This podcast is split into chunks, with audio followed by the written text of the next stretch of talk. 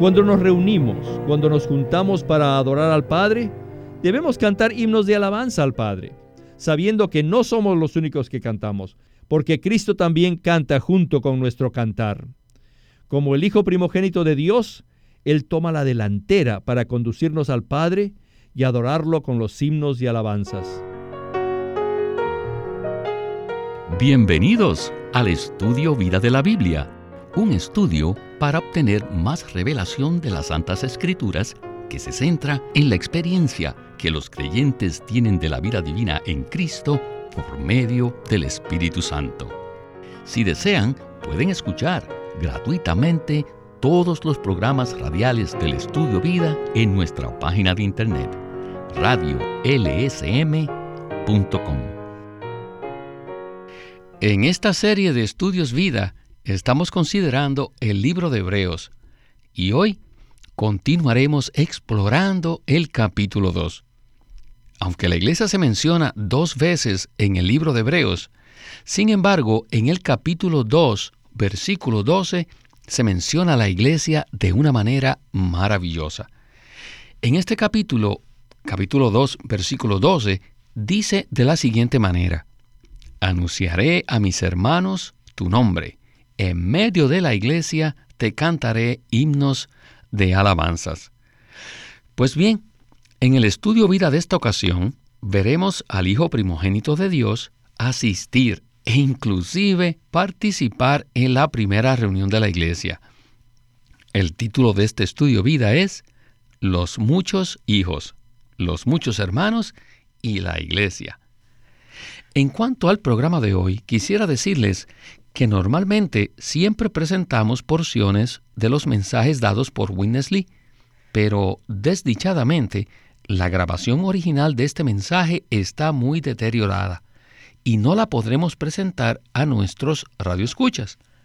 No obstante, no quisiéramos sacrificar el contenido de este estudio vida y por eso invitamos a nuestro hermano Walter Ortiz para que nos ayude a desarrollar este tema tan glorioso en el libro de Hebreos. Walter, normalmente usted hace la traducción de los mensajes del hermano Lee. Sin embargo, en esta ocasión estamos muy contentos de que nos pueda acompañar para colaborar con los comentarios. Siempre es maravilloso estar aquí haciendo estos estudios vida con ustedes. Walter, en este estudio vida vamos a explorar tres factores básicos en el desarrollo de la economía de Dios. Primero, la iglesia. Segundo, los muchos hijos. Y tercero, los muchos hermanos. Entonces quisiera pedirle que por favor nos explique el significado de estos tres factores en el contexto del libro de Hebreos. ¿Qué le parece? Claro que sí. Si consideramos estos asuntos, estos tres puntos, a la luz del último capítulo de Hebreos, nos daremos cuenta que esta maravillosa epístola estaba dirigida a los que vivían y practicaban la vida de iglesia en la ciudad de Jerusalén. El propósito de esta epístola era animarlos a que continuaran practicando la vida de iglesia, pero que lo hicieran conforme a la economía neotestamentaria de Dios. Teniendo esto en mente, consideremos el significado de la iglesia los muchos hijos y los muchos hermanos a la luz de lo que vemos en Hebreos 2.12. Aunque este mensaje hablará detalladamente acerca de estos tres factores, hay algo en común que quiero mencionar. Primero es que la iglesia es la mezcla de la divinidad y la humanidad. La iglesia no es simplemente algo humano, algo compuesto por seres humanos que creen en Cristo. No solamente es eso, ni tampoco la iglesia es algo solamente divino, porque si ese fuera el caso, no existiría el componente humano. Así es que, según el punto de vista de Dios, y no según nuestro concepto natural, la iglesia es una entidad divina y humana, porque la vida y la naturaleza de Dios están allí. Esto se puede observar cuando consideramos que la iglesia es una composición de los muchos hijos de Dios. Sabemos que Cristo, en su deidad, es el Hijo unigénito de Dios. Y como tal, Él es el único y no puede haber otros hijos unigénitos. Es el único Hijo unigénito de Dios. No obstante, la Biblia nos revela que mediante el proceso de encarnación, vivir humano, crucifixión y resurrección, Cristo llegó a ser el Hijo primogénito de Dios, que posee no solo la divinidad, sino también la humanidad. Por supuesto, hermano, tienes que considerar que la palabra primogénito implica que también hay otros que nacieron posteriormente a él. Y estos son los muchos hijos de Dios que menciona el Nuevo Testamento, especialmente en Romanos, Gálatas, Efesios y en Hebreos. Los muchos hijos son aquellos que han recibido a Cristo como el Hijo unigénito de Dios mediante la regeneración y que ahora poseen no solo la vida humana, sino también la vida divina. A pesar que ellos no comparten la deidad con Dios, son aquellos que poseen tanto la divinidad como la humanidad. Es decir, tienen la vida divina y también tienen la vida humana. El principio es exactamente lo mismo con los muchos hermanos. Cristo, como el Hijo primogénito de Dios, tiene muchos hermanos, y estos muchos hermanos son los muchos hijos. Sabemos que Cristo posee tanto divinidad como humanidad, y sus muchos hermanos son iguales a Él. Ahora bien, la iglesia tiene tanto la divinidad como la humanidad, y los muchos hijos poseen también la divinidad y la humanidad. Y los muchos hermanos también poseen la divinidad y la humanidad. Por lo tanto, la iglesia es una composición divino-humana de los muchos hijos de Dios, quienes son los muchos hermanos de Cristo. Así que como tal, la iglesia es una maravillosa composición orgánica de la divinidad mezclada con la humanidad para la expresión corporativa de Dios en Cristo. Amén, Walter. Qué revelación tan maravillosa encontramos en este versículo 12 del capítulo 2 de Hebreos. Por causa de que estamos hablando un lenguaje completamente nuevo para muchos de nuestros radioyentes, me gustaría preguntarle respecto a una frase que usted mencionó repetidamente. Usted dijo que nosotros, quienes somos los muchos hijos de Dios y que también somos los muchos hermanos de Cristo, poseemos la divinidad, pero no tenemos la deidad. ¿Podría usted explicarnos en qué consiste la diferencia y qué quiere decir esto? Bueno, si vemos en 2 de Pedro 1:4, se nos dice que somos participantes de la naturaleza divina. Como hijos de Dios que hemos nacido orgánicamente de Él, tenemos la vida y la naturaleza de Dios. Y a través de esto hemos recibido los atributos de Él. Esto no significa que nosotros podamos participar de aquellos aspectos de la deidad, tales como la omnisciencia, la omnipresencia, o que podamos ser objetos de adoración. Eso no. Estos aspectos no pueden ser compartidos con ninguna criatura ni con ningún otro ser viviente. Por lo tanto, necesitamos hacer una distinción bien clara entre la divinidad y la deidad.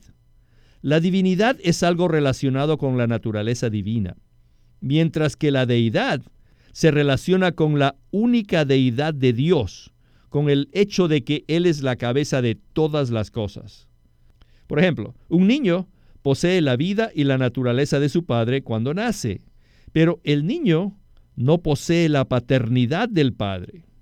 Yo tengo la vida y la naturaleza de mi Padre en mí, pero no soy, yo no soy la persona de mi Padre, ni tampoco soy mi Padre en cuanto a su paternidad. De la misma manera, como hijos de Dios, poseemos la vida y la naturaleza divinas de Dios. Es decir, tenemos su divinidad, que nos es impartida a través de los atributos comunicables que Él tiene pero no tenemos ni nunca tendremos su única deidad. Nosotros los hijos de Dios jamás seremos objetos de adoración. En lugar de ello, nosotros adoraremos a nuestro Dios y Padre junto con el Hijo primogénito de Dios. Él es Dios y Padre de Cristo, y también es nuestro Padre y nuestro Dios porque tenemos su vida y su naturaleza. Alabado sea Él. Amén. Gloria al Señor. Walter, este es un punto en el estudio vida tremendo que se relaciona con el versículo de Hebreos 2.12. El Hijo anuncia el nombre del Padre a sus hermanos y le canta himnos de alabanzas en medio de la iglesia. Ahora, ¿qué podemos ver en este versículo acerca de lo que es la iglesia y de lo que el Señor está haciendo en ella? Por supuesto que sí. No podemos enfatizar lo suficiente que la iglesia es una composición divino-humana. La iglesia no es simplemente una asamblea de seres humanos, quienes creen de forma objetiva en un Dios y un Cristo. No, adicionalmente a eso, la iglesia también es una composición de aquellos que han nacido de Dios para llegar a ser hijos de Dios, que poseen la vida y la naturaleza de Dios. Así que somos verdaderamente hijos de Dios y no solamente de forma metafórica o simbólica. Dios es nuestro Padre porque poseemos su vida y poseemos su naturaleza, pero no poseemos su deidad. Cuando los hijos de Dios maduran, llegan a ser la expresión de Él. Por supuesto, los hijos de Dios también son los hermanos de Cristo. Así que en el día de la resurrección, lo primero que dijo el Señor en ese día fue, Ve y diles a mis hermanos, que he ascendido a mi Padre y a vuestro Padre. Además sabemos que en Primera de Pedro 1.3, sabemos que mediante la resurrección de Cristo fuimos regenerados. El punto es que la iglesia es una entidad divino-humana, compuesta de Cristo como el Hijo primogénito de Dios, y que posee tanto la divinidad como la humanidad. Y los creyentes, que son los muchos hermanos de Cristo y los muchos hijos de Dios, también poseen la divinidad y la humanidad. Este asunto es sumamente crucial. La iglesia es la mezcla de la divinidad y la humanidad. En esencia, esto es la iglesia. Y esto es lo que está revelado en este maravilloso versículo de Hebreos 2.12. Bueno, según este versículo, Cristo está haciendo dos cosas. Primero, está anunciando el nombre del Padre a sus hermanos. Y según el contexto del Nuevo Testamento, Cristo está impartiendo la vida y la naturaleza del Padre a sus hermanos, para que ellos puedan conocer al Padre como la única fuente de vida. La única manera de conocer al Padre es a través del Hijo. Quien lo revela, Él es el que revela al Padre y el que lo anuncia. Pero el Hijo no hace esto a las personas corrientes, o sea, a cualquier persona que no son sus hermanos, sino lo hace a los creyentes quienes son sus hermanos. El Hijo se deleita en dar a conocer la vida y la naturaleza del Padre a sus hermanos. Lo segundo que Cristo está haciendo es que Él canta himnos de alabanza al Padre en medio de la iglesia. Entonces, ¿cómo hace Él esto? Él lo hace porque Él es el Cristo neumático. Él es el Espíritu vivificante, el Espíritu que da vida, quien mora en nuestro espíritu. Cuando nos reunimos, cuando nos juntamos para adorar al Padre, Debemos cantar himnos de alabanza al Padre, sabiendo que no somos los únicos que cantamos, porque Cristo también canta junto con nuestro cantar. Como el Hijo primogénito de Dios, Él toma la delantera para conducirnos al Padre y adorarlo con los himnos y alabanzas. Semanalmente nos reunimos para hacer memoria del Señor y cuando terminamos, adoramos al Padre, junto con nuestro maravilloso Cristo neumático, el Hijo primogénito de Dios, que mora en nuestro espíritu y quien toma la delantera para cantar himnos de alabanza al Padre. Podemos testificar que con frecuencia sentimos que el Señor está cantando en nuestro cantar y sentimos el deleite y sentimos la satisfacción que tiene el Padre al recibir la adoración del Hijo primogénito y de sus muchos hermanos. Cuán maravilloso es disfrutar a Cristo en la iglesia, hermano. Cuán maravillosa es la impartición de la vida y la naturaleza del Padre a través del Hijo primogénito de Dios en nosotros. Y cuán maravilloso es unirnos al Cristo que mora en nosotros para adorar al Padre y traerle deleite a su corazón. Esta es la realidad y la práctica en la vida apropiada de la iglesia hoy en día.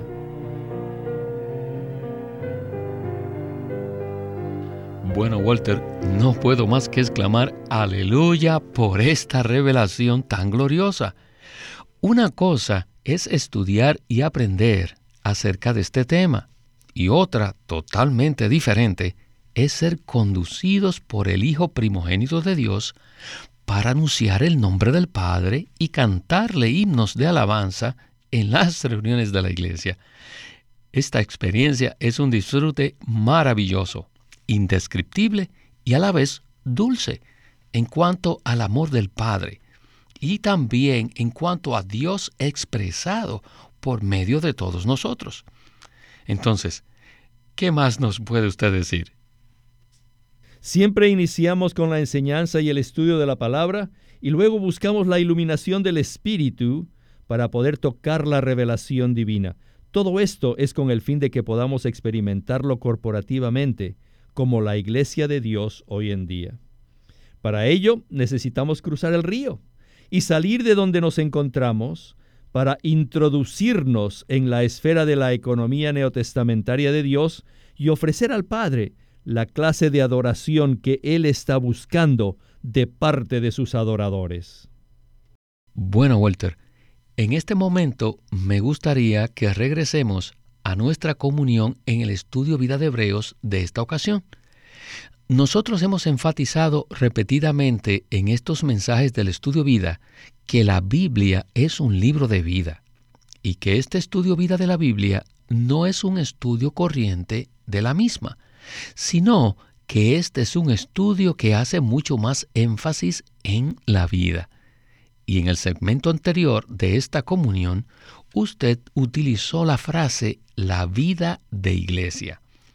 Pues bien, ¿podría usted explicarnos qué es esto de la vida de iglesia? Para explicar el significado de esta frase, me gustaría referirme a algo que es esencial e intrínseco respecto a la iglesia.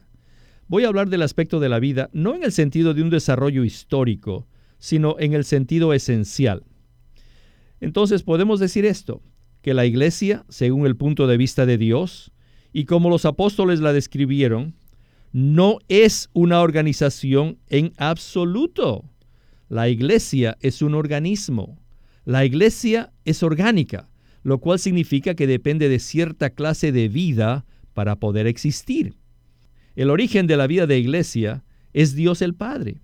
Nosotros ahora poseemos la vida eterna, la cual está en el Hijo. En 1 de Juan 5, 11 y 12 se nos dice que Dios nos ha dado la vida eterna y que esta vida está en el Hijo. El que tiene al Hijo tiene la vida. El que no tiene al Hijo de Dios no tiene la vida. Nosotros, como creyentes, hemos recibido a Jesucristo, el Hijo de Dios, quien mora en nosotros. La vida de iglesia es la vida que está en Él. No obstante, hemos repetido en este mensaje que la iglesia es divina y humana.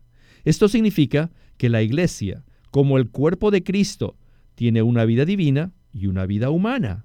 Posee la vida de Dios, la vida divina, y la vida humana elevada y resucitada que tenía Cristo.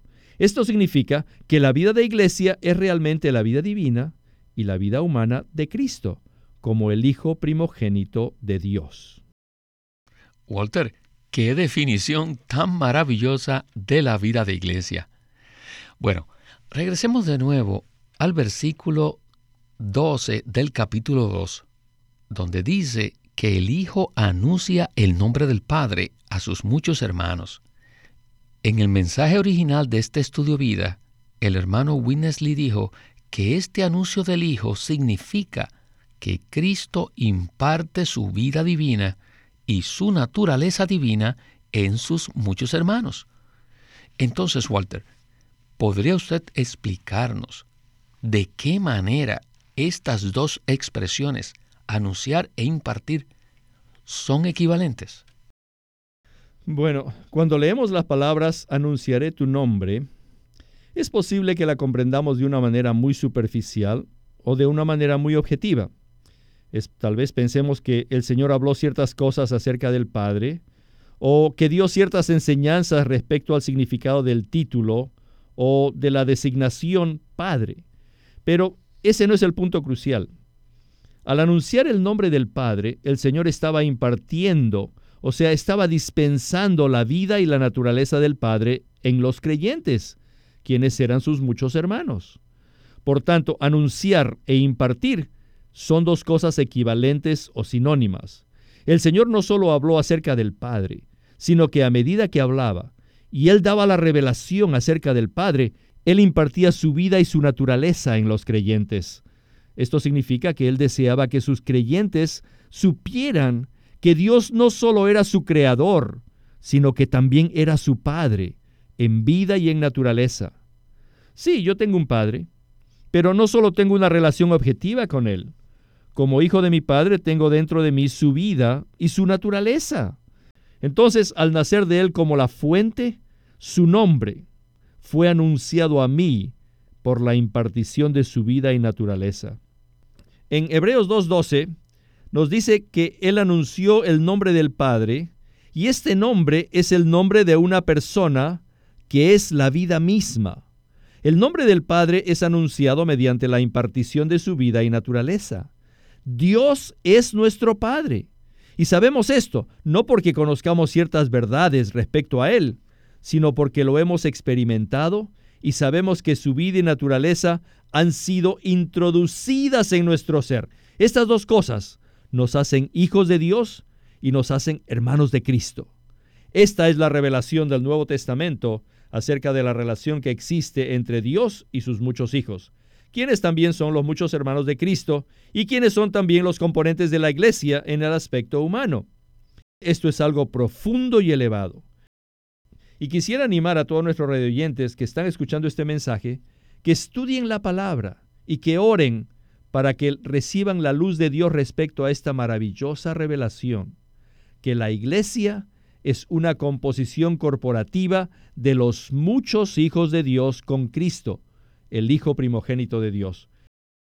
Este primogénito ha anunciado, o sea, ha impartido la vida y la naturaleza del Padre en nosotros y ahora nosotros poseemos el espíritu de filiación por el cual clamamos, Abba Padre, Abba Padre. Padre, te conocemos porque somos tus hijos.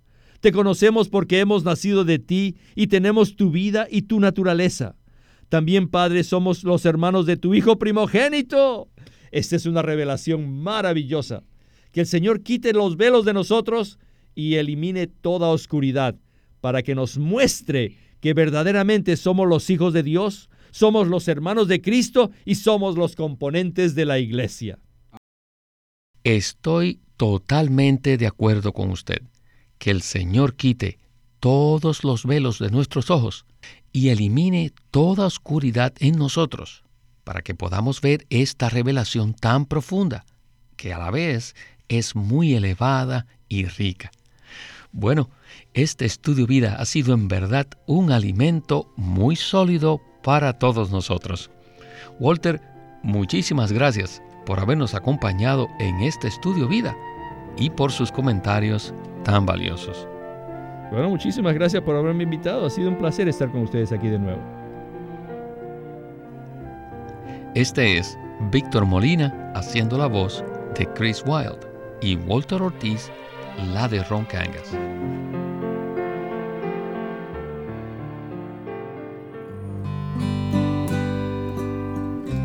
LSM presenta un libro en dos tomos titulado El Evangelio de Dios por Watchman Nee. Son unos mensajes dados en 1937 en Shanghai, en la China, y demuestran eficientemente la carga de Watchman Nee por ayudar a todos los creyentes a conocer la verdad de la salvación. La salvación tiene una naturaleza simple, un enfoque maravilloso y una aplicación dinámica. El sólido cimiento de nuestra redención se apoya en las verdades sólidas que constituyen el contenido del Evangelio de Dios. En este juego de dos tomos de El Evangelio de Dios, Watchman presenta el contenido de la salvación que Dios efectúa, incluyendo el pecado del hombre, el amor, la gracia y la misericordia de Dios. Estos mensajes son amplios y abarcan desde la condición pecaminosa del hombre antes de ser salvo hasta su destino en la era venidera. Este libro se llama El Evangelio de Dios y fue escrito por Watchman Nee en 1937 para ayudar a los cristianos a conocer más de la verdad de la salvación. Watchman Nee llegó a ser cristiano en la China continental en 1920, a los 17 años de edad, y ese mismo año comenzó a producir sus primeros escritos. En casi 30 años de ministerio se demostró claramente que él era un don especial que el Señor dio a su cuerpo con el fin de adelantar su obra en esta era. queremos animarlos a que visiten nuestra página de internet libroslsm.com. Allí encontrarán los libros impresos del Ministerio de Watchman Nee y Witness Lee, la Santa Biblia versión recobro con sus notas explicativas y también encontrarán folletos, himnos, varias publicaciones periódicas y libros en formato electrónico. Por favor, visite nuestra página de internet libroslsm.com. Una vez más, libroslsm.com. Queremos presentarles la versión recobro del Nuevo Testamento. ¿Y por qué tenemos esta versión recobro? Debido a que a través de los siglos el Señor ha recobrado muchas verdades de su economía entre los hombres. Desde los días de Martín Lutero en particular, este recobro ha progresado constantemente a partir de la justificación por fe, la cual fue recobrada en esos tiempos, hasta la verdad de experimentar la iglesia, el cuerpo de Cristo, vista y disfrutada por muchos cristianos hoy, este recobro ha sido como un hilo dorado que une la iglesia en el tiempo. Las verdades recobradas y la herencia de los creyentes deben ser poseídas y disfrutadas por todos los creyentes hoy día. El Nuevo Testamento versión recobro reúne en un solo tomo todos estos aspectos notorios del recobro de la verdad y la experiencia de la vida cristiana. Junto con el texto tenemos extensas notas de pie de página escritas por Witness Lee, a diferencia de anotaciones típicas para estudiar que giran en torno al contexto histórico, geográfico y biográfico de la Biblia, las notas de la versión recobro recalcan el contenido espiritual de la palabra de Dios, abriendo así la revelación de la verdad divina y subrayando la provisión de vida que está contenida en las escrituras. Al comienzo de cada libro se halla un bosquejo que presenta una síntesis completa del libro. Dichos bosquejos destacan el significado espiritual de los libros del Nuevo Testamento y nos dan una visión nueva, fresca y viva de cada uno de ellos. Ojalá que todos ustedes puedan tener acceso a conseguirse una versión recobro del Nuevo Testamento. Puede conseguirlas en su librería cristiana más cercana o llamando o escribiendo a Living Stream Ministry. Llámenos a nuestro teléfono gratuito 1-800-810-1149. 1-800-810-1149. Además, si desean, pueden comunicarse con nosotros enviándonos un correo electrónico a estudiovida.lsm.org. Una vez más, estudiovida.lsm.org punto o r g